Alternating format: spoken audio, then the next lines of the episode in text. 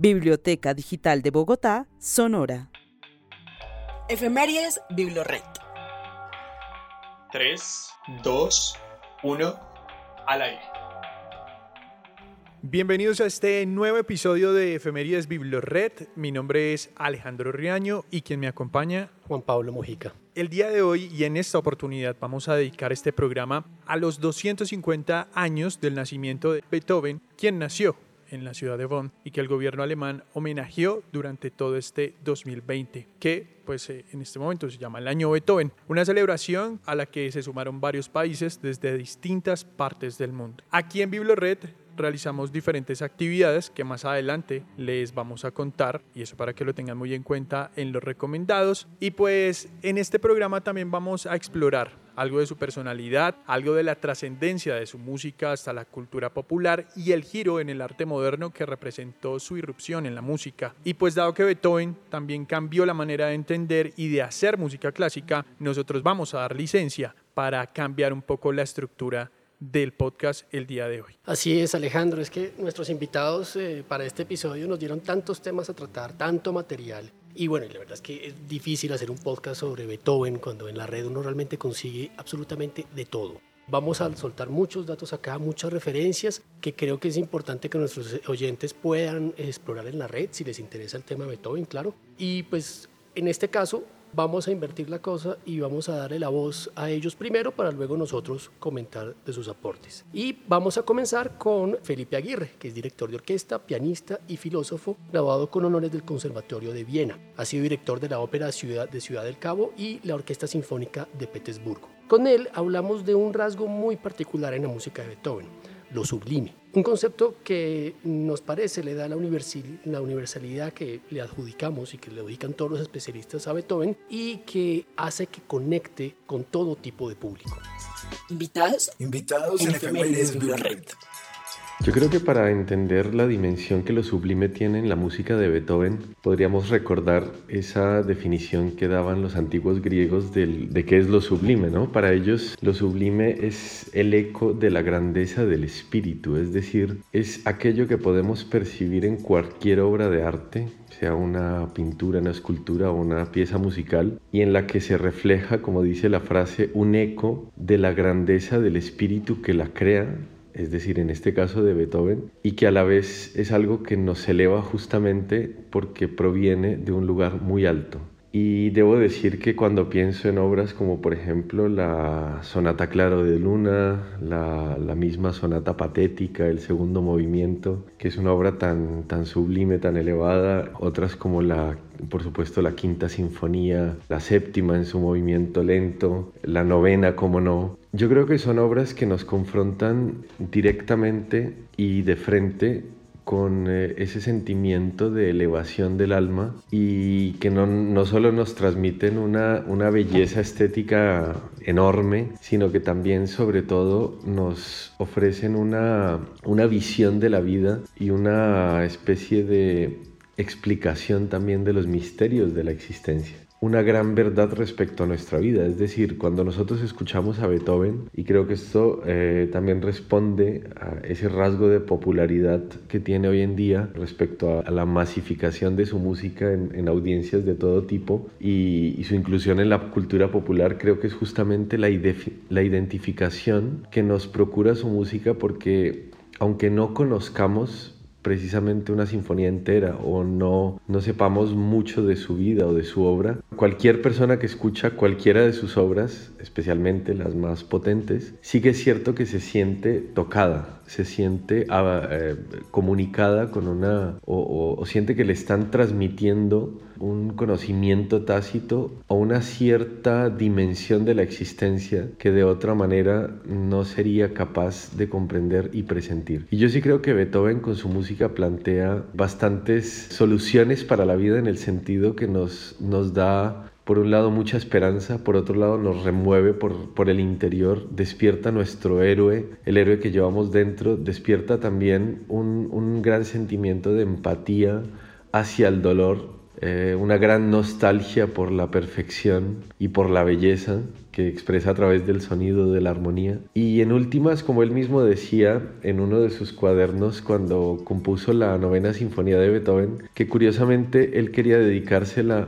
al dios griego Dioniso. Y este es un aspecto poco conocido de su obra, pero yo creo que tiene mucho que ver con que él veía esa última obra, esa, ese gran último testamento, como él lo consideró, también una manera de acercar, si cabe más aún, al oyente a una especie de redención. Es decir, él veía que a través de su música, y en alguna ocasión lo dijo, el oyente podía ser liberado no solo de las penas mundanas, sino también en general de todo lo que podríamos llamar la carga de la existencia, porque justamente a través de su música se podría vislumbrar un mundo mejor, un mundo muchísimo más luminoso, más espiritual y que en todo caso llevaría al oyente a elevarse. Y ahí volvemos al tema del inicio, a percibir y poder vivenciar lo sublime. Yo creo que en, ese rasgo de, que es casi una paradoja, de la profundidad de su música se halla justamente su popularidad, porque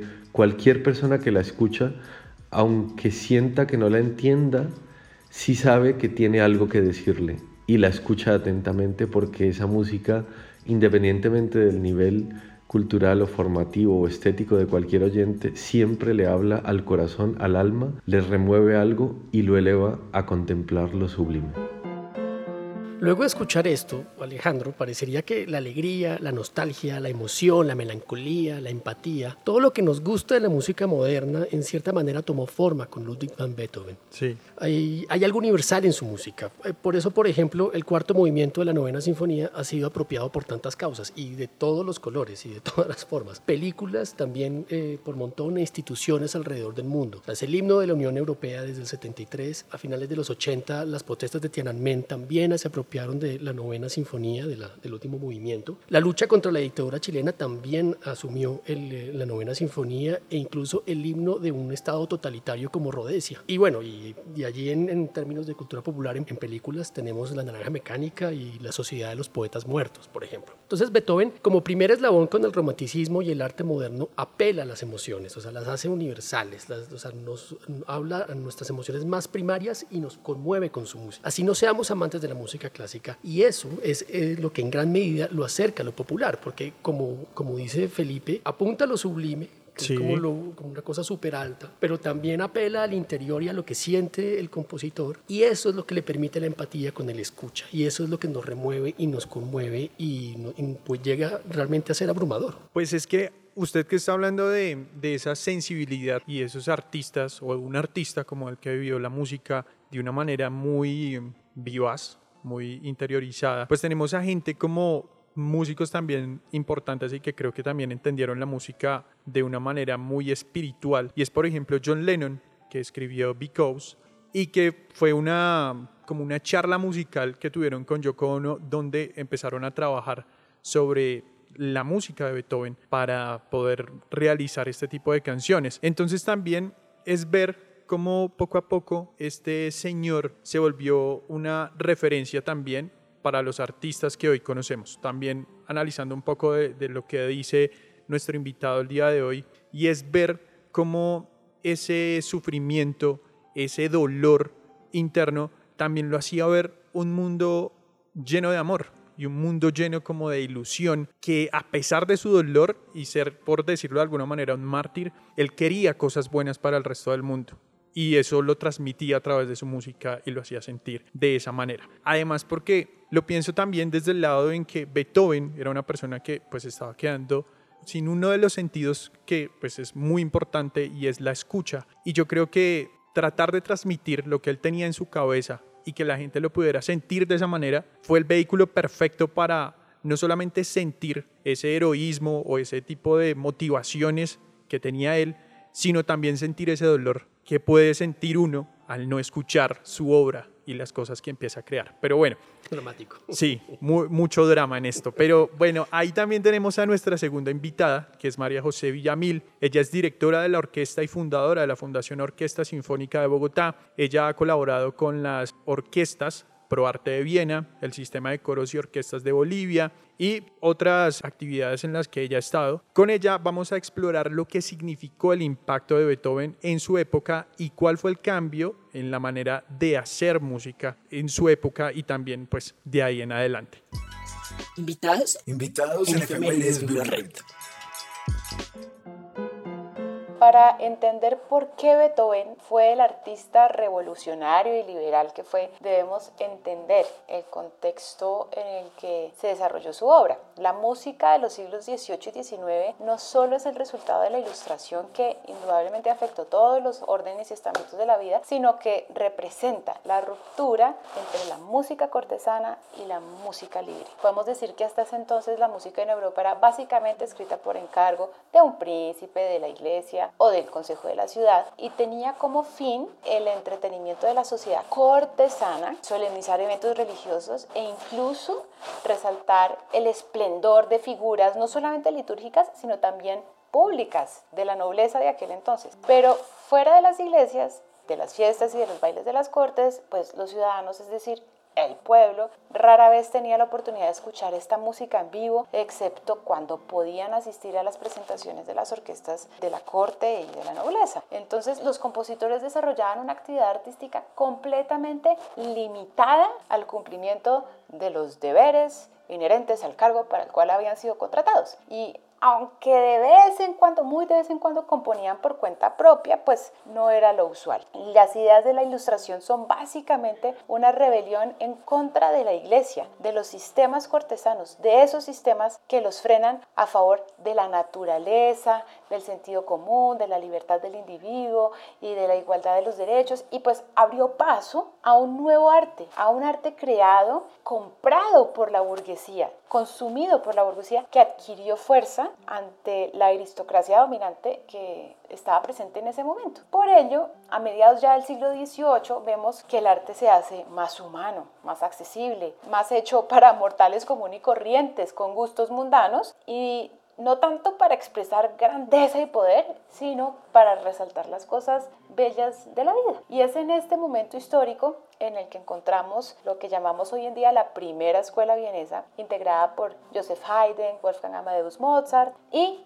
Ludwig van Beethoven. Y ellos tres fueron el foco del clasicismo musical. Ellos desarrollaron la forma sonata como una dramatización instrumental de los sentimientos con un inicio, un desarrollo y un clímax. Una estructura muy sencilla como una historia completamente digerible que no necesita palabras ni mayor explicación para entenderla y aceptarla. Y esa fue la música que enamoró a la burguesía del siglo XVIII, que dio paso a la creación de una nueva industria en el siglo XIX con la creación de sociedades musicales, salas de conciertos, conservatorios de música, abriendo conciertos al público y naturalmente con la creación y producción musical libre.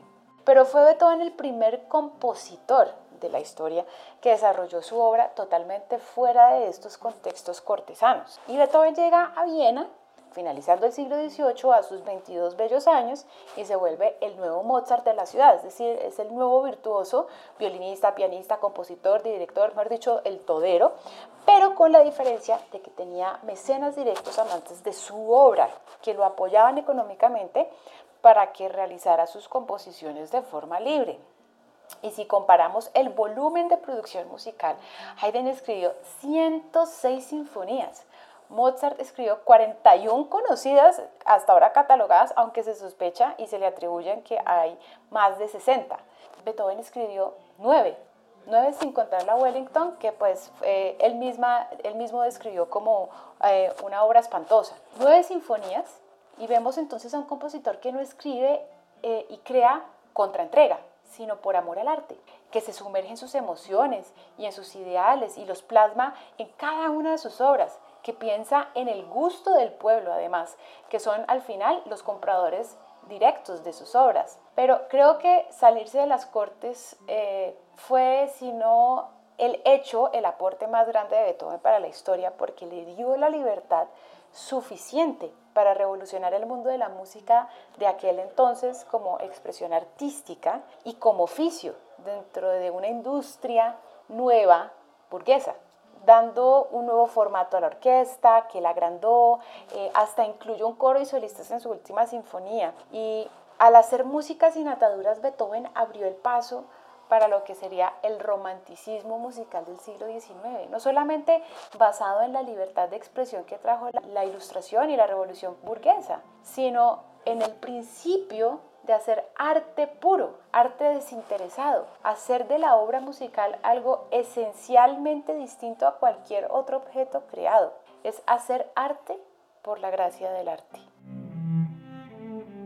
Bueno, María José toca muchos temas que podemos evaluar y ver también en lo que pasa en la música actual y en la música pop a lo largo de la historia. Y es que podemos ver a Beethoven como ese artista que siempre empieza a marcar tendencia. Entonces, no sé, lo podemos comparar con lo que Michael Jackson hizo para el resto de artistas, creando un nuevo formato, nuevos sonidos, incluyendo muchísimos elementos, por ejemplo, el, audiovisual o los videos. Y pues para Beethoven fue lo mismo, fue salirse de las cortes y todo lo que nos acaba de contar nuestra invitada al día de hoy. Sí, un poco el, trámite, digamos, la, o, como se están dando las cosas ahora, podemos pensar en que sí, un artista tiene que vivir de lo que hace y parte de cómo hace para vivir de lo que hace pasa por la obra por encargo. Es necesario hacer y empezar con obras por encargo. Ahí pues, eh, digamos, demostrar un poco la valía y después de eso es que uno ya puede empezar a, a tener y a marcar su propio, su propio camino como artista. Eso no quiere decir em, que no se pueda componer para otros después de eso, ¿no? Todo lo contrario. Eh, recuerdo eh, en, el, caso de Juan Gabriel que con cuántas, cuántas eh, canciones no compuso para Rocío Durca para que ella interpretara, ¿no? y la compuso específicamente para ella. Más tema de negocio, hay un tema mucho más, más sentimental, pero, pero pasa por eso. Entonces, sí, eh, y, efectivamente la, familia tiene mucho que ver en esto. El padre de Beethoven era tenor de la capilla del príncipe elector de Bonn. Beethoven mismo fue organista en, la, en esa capilla eh, a partir de los 14 años. Haydn y Mozart también estuvieron bajo el servicio de la corte austriaca. En ese momento los, los, los músicos no eran más que mayordomos, o sea, los mayordomos eh, hacían su trabajo, se les pagaba por ello y se iban. Haydn tiene unas sinfonías, si mal no estoy, en la que eh, todos los músicos se van retirando a medida que van terminando la, obra y era una manera de protestar porque el aristócrata en el que estaban al servicio no los dejaba ir a sus casas y volver, a sus, y volver con sus familias. Entonces poco a poco se iban retirando mientras iban ejecutando la obra y solamente después de ese gesto que el aristócrata dijo, bueno, listo, vayan con sus, vayan con sus familias y, y después regresen. Entonces todos trabajaron por el cargo y lograron obras monumentales. Pero al alejarse de la música cortesana y escuchar su propia voz, Beethoven y los músicos que vinieron después de él hicieron evolucionar el género e incluso la misma industria musical como la conocemos. Y hablando de industria musical, pues pensemos en, la manera como hoy se produce y se escucha la música. Los artistas son libres de producir lo que quieren. Creo que muy pocos logran dar con un mecenas o con productoras que le permitan crear y vivir de lo que crean. Me parece que hoy también hay otro tipo de música como la cortesana, que tiene una función específica. Uno se mete a Spotify o se mete a, otras plataformas de, eh, musicales y sale, bueno, música para entretenerse, música para hacer ejercicio, música para concentrarse. O sea, siempre hay una música diseñada para, para, o por lo menos acoplada o compilada para algo, ¿no? Y eso obviamente pervierte un poco el ideal romántico de Beethoven, de hacer y escuchar música respondiendo solo a ese anhelo de belleza y de conectar con la humanidad, de conectar con los escuchas. Y precisamente para conectar con lo humano y con la música como un lenguaje universal, hemos invitado a Carlos Camacho. Él es docente de la Fundación Batuta, una organización que lleva 30 años mejorando la calidad de vida de niños, niñas y adolescentes en situación de vulnerabilidad a través de la formación musical. Con él conversamos sobre cómo la emocionalidad juega un papel clave no solo en la formación musical, sino en la formación ciudadana. Invitados, invitados en, en Por un lado, pienso que la música de Beethoven permite hacer volar la imaginación de los niños y jóvenes de hoy en día. Así pertenezcan a regiones apartadas del país es bastante gratificante sentarse a escuchar un cuarteto o una sinfonía junto con ellos y dibujar o describir los diferentes escenarios de las emociones que produce cada frase o momento musical de cualquiera de sus obras. Para varios niños y jóvenes puede ser diferente la interpretación de una misma melodía, pero sin duda el ejercicio siempre será exitoso mientras genere esa emocionalidad, sea cual sea. Ahora, ¿Quién no ha trabajado arreglos del llamado Himno de la Alegría, del cuarto movimiento de la novena sinfonía o del primer movimiento de la quinta sinfonía adaptados para ensambles sinfónicos infantiles y juveniles? Son melodías que representan mucho más que unas pocas notas musicales. En realidad es una música con la que se puede armar todo un contexto que genere emoción a los niños, a los jóvenes, a través del aprendizaje de la historia y sus acontecimientos específicos, y de esta forma se haga entender mejor a ellos mismos lo que se está tocando. Creo que una última forma de unir esa emocionalidad con la formación musical de los niños y jóvenes es que actualmente no nos alejamos mucho de la realidad que se vivía en aquellos tiempos pues siguen existiendo muchas familias y comunidades con problemas sociales y económicos y seguimos buscando formas de progreso a través del desarrollo de las habilidades mentales del ser humano, la explotación de todas sus virtudes y la búsqueda del conocimiento. La formación que brinda la Fundación Nacional Batuta en los territorios es sin duda una herramienta de tejido social y de formación de ciudadanos mucho más empáticos y sensibles a sus propias realidades. La música en general termina siendo ese vehículo para formar seres humanos a través de una práctica colectiva y todo lo que ello encierra trabajo en equipo, escucha atenta a lo que los demás quieren decir o lo que proponen musicalmente, y el impulso de un pensamiento crítico tanto del ejercicio musical como de la sociedad misma. Al fomentar la apreciación musical en los jóvenes, no solo de la música clásica, sino de la música folclórica colombiana, me parece que la Fundación está abriendo espacios a futuros creadores, pero también les está dando herramientas y un lenguaje musical a través del cual pueden exteriorizar sus propias emociones, tal como le funcionó a Beethoven en su momento. Y ese me parece que es el poder eh, que debemos rescatar en la música. La música no nos da la oportunidad de encontrar otras maneras de sentir y expresarnos. No se trata de producir y oír música solo para pasar el rato o para acompañarnos mientras trabajamos, sino de encontrar en la música un aliado de nuestras emociones y explorar nuevos sonidos que conecten con nosotros más allá de nuestros gustos. Yo tengo mucha música que me gusta y que me gusta desde hace muchísimo rato, pero hay otra música que me ha tocado estudiar para entenderla y para agarrarle el gusto y para como sumarla a mi, a mi repertorio musical. Y yo estoy seguro, Alejandro, que a usted le, ha pasado lo sí, mismo. Sí, sí, claro. Y eso es algo que yo siempre he admirado en los músicos. No importa qué tan especializados estén en un género musical, siempre encuentran algún valor en el trabajo de otros músicos, por alejado que se encuentre de su propio estilo. Y eso es lo que me parece que deberíamos dejar como invitación en este episodio. Que cultivemos ese entusiasmo por la música en su, en su nivel más esencial y que nos permitamos explorar otros géneros y música nueva con la que eh, conectemos, aunque no tuviéramos idea de que pudiéramos llegar a conectar con eso. Y es que mire que en esta exploración musical yo tengo una frase de, de este tiempo que llevo escuchando música, escucho absolutamente de todo, y es así como nosotros le damos la oportunidad a las personas para conocerlas, para acercarnos a ellas, hacer lo mismo con la música. Dele la oportunidad a la música de acercarse a usted y de ver cómo la música lo puede cambiar a usted. Porque usted puede decir, no, hoy a mí no me gusta mucho la salsa, pero después empieza a escuchar, no sé, a Héctor Lavoe o empieza a escuchar mucho más atrás. Y todo esto le empieza a generar unos nuevos gustos que a veces lo que tenemos es, no sé, o tenemos miedo de que nos deje de gustar la música de siempre. Y creo que en eso y en esa mm, forma de poder encontrar nuevos sonidos es que nos podemos encontrar nosotros mismos. A esto voy porque, por ejemplo, uno de los consejos que yo más doy en el momento de escuchar nueva música es salirse de su zona de confort musical.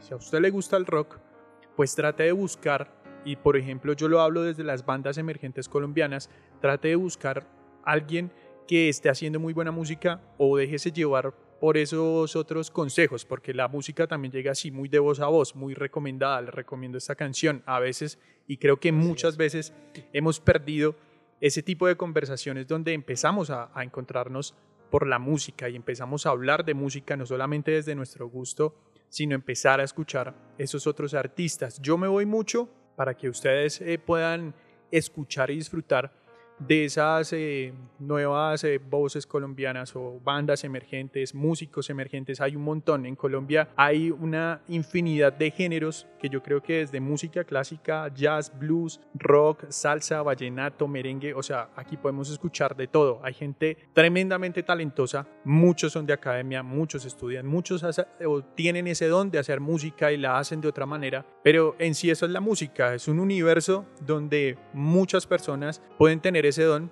y nos pueden transmitir muchas cosas a, nosotros. Entonces en eso las aliadas de nosotros ahorita son las redes sociales, tratar de no seguir el algoritmo que a veces lo que decía Juan hace un rato como playlist para hacer ejercicio y uno dice, bueno, listo, pero pues obviamente eh, todo esto está trabajado, sincronizado. funciona. Sí, funciona. Realmente funciona eso. Y yo, bueno, obviamente le, puedo tirar las plataformas, pero también puedo, eh, puedo ver en las plataformas que si yo necesito estudiar un género que me, más o menos me está empezando a gustar, el primer sitio donde, uno, donde yo voy a ir a estudiarlo es en estas mismas plataformas. Claro. O sea, conseguir imprescindibles del ska, imprescindibles del ambient. Y ahí empiezo, y ahí empiezo uno como, ah, este me gustó, voy a ir al álbum completo y lo voy a escuchar completo. Además que ahí las plataformas nos dan una ventaja que antes no teníamos y es que si usted no tenía ese CD o ese cassette, entonces tenía que pedirlo prestado, regrabarlo, piratearlo, lo que sea para poder escuchar esa música que a usted le gustaba.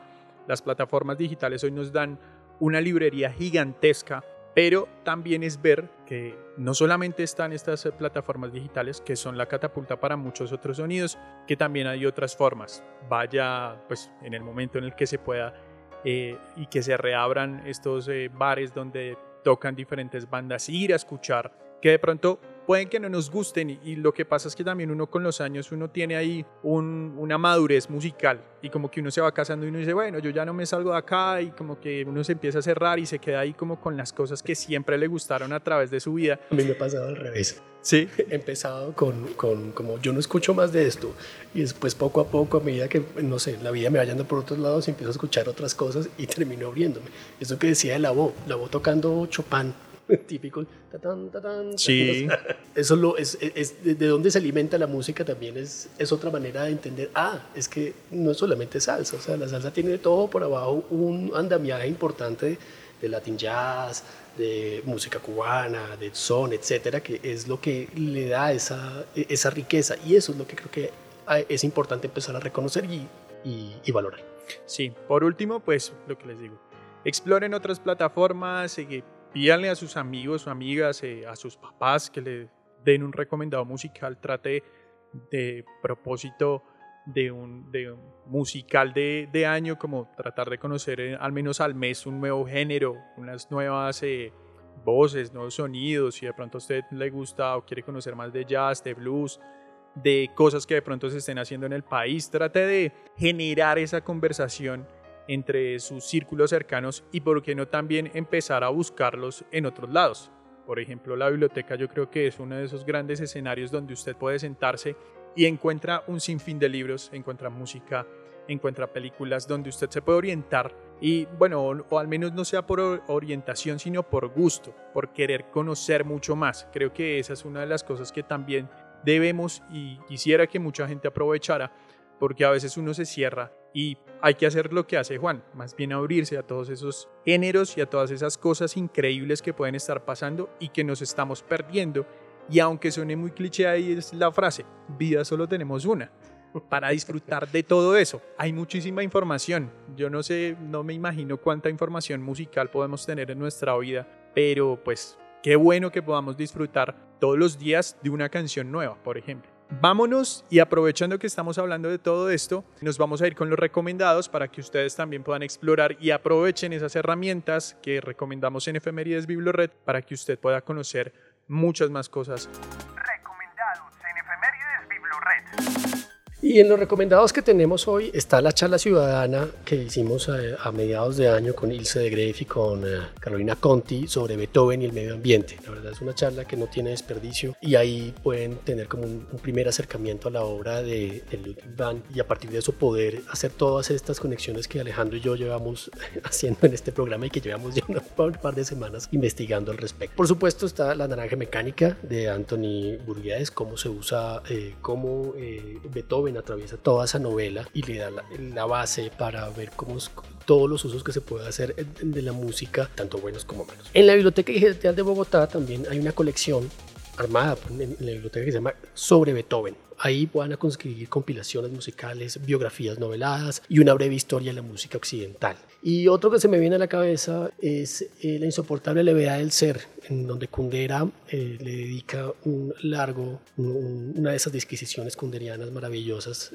sobre precisamente la levedad del ser y la música de Beethoven. Miren, y en el lado de las eh, películas que ustedes pueden, por ejemplo, pedir en, en BiblioRed para que puedan tenerlas en su casa y, disfrutarlas, está Coping Beethoven, que pues es una de esas películas, hay varias biográficas de este señor. Ustedes van a explorar un poco eh, la vida o la supuesta vida amorosa que pudo tener él porque eso sí, es, o sea, eso sí es como, no sé, en eso sí el, el chisme, o bueno, o más bien el eco que hizo su vida en ese sentido amoroso, es eh, algo pues tremendo y pues las películas como siempre han tratado desde la ficción explicar un poco esa vida amorosa que ha tenido Beethoven o que tuvo sin estar comprobada claramente. Entonces esta película es del 2007, Coping Beethoven.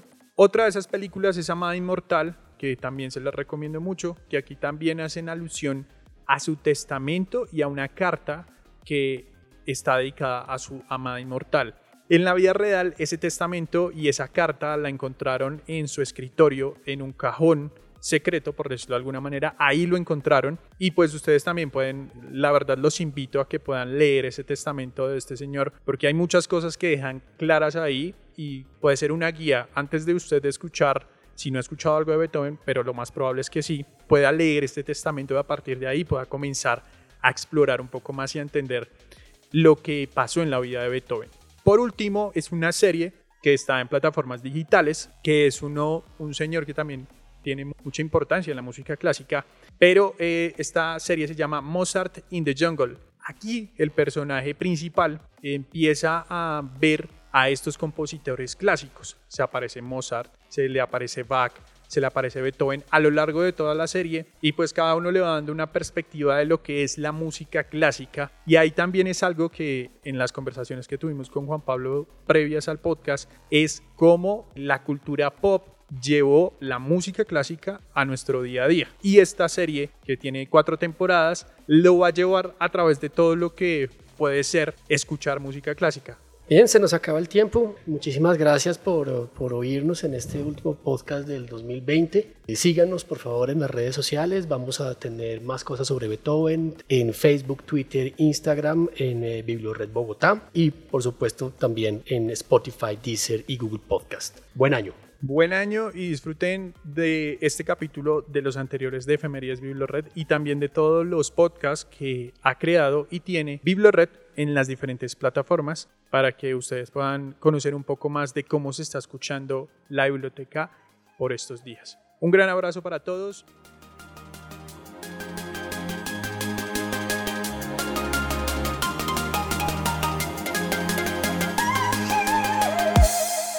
La Biblioteca Digital de Bogotá es un programa de la Secretaría de Cultura, Recreación y Deporte y Biblored.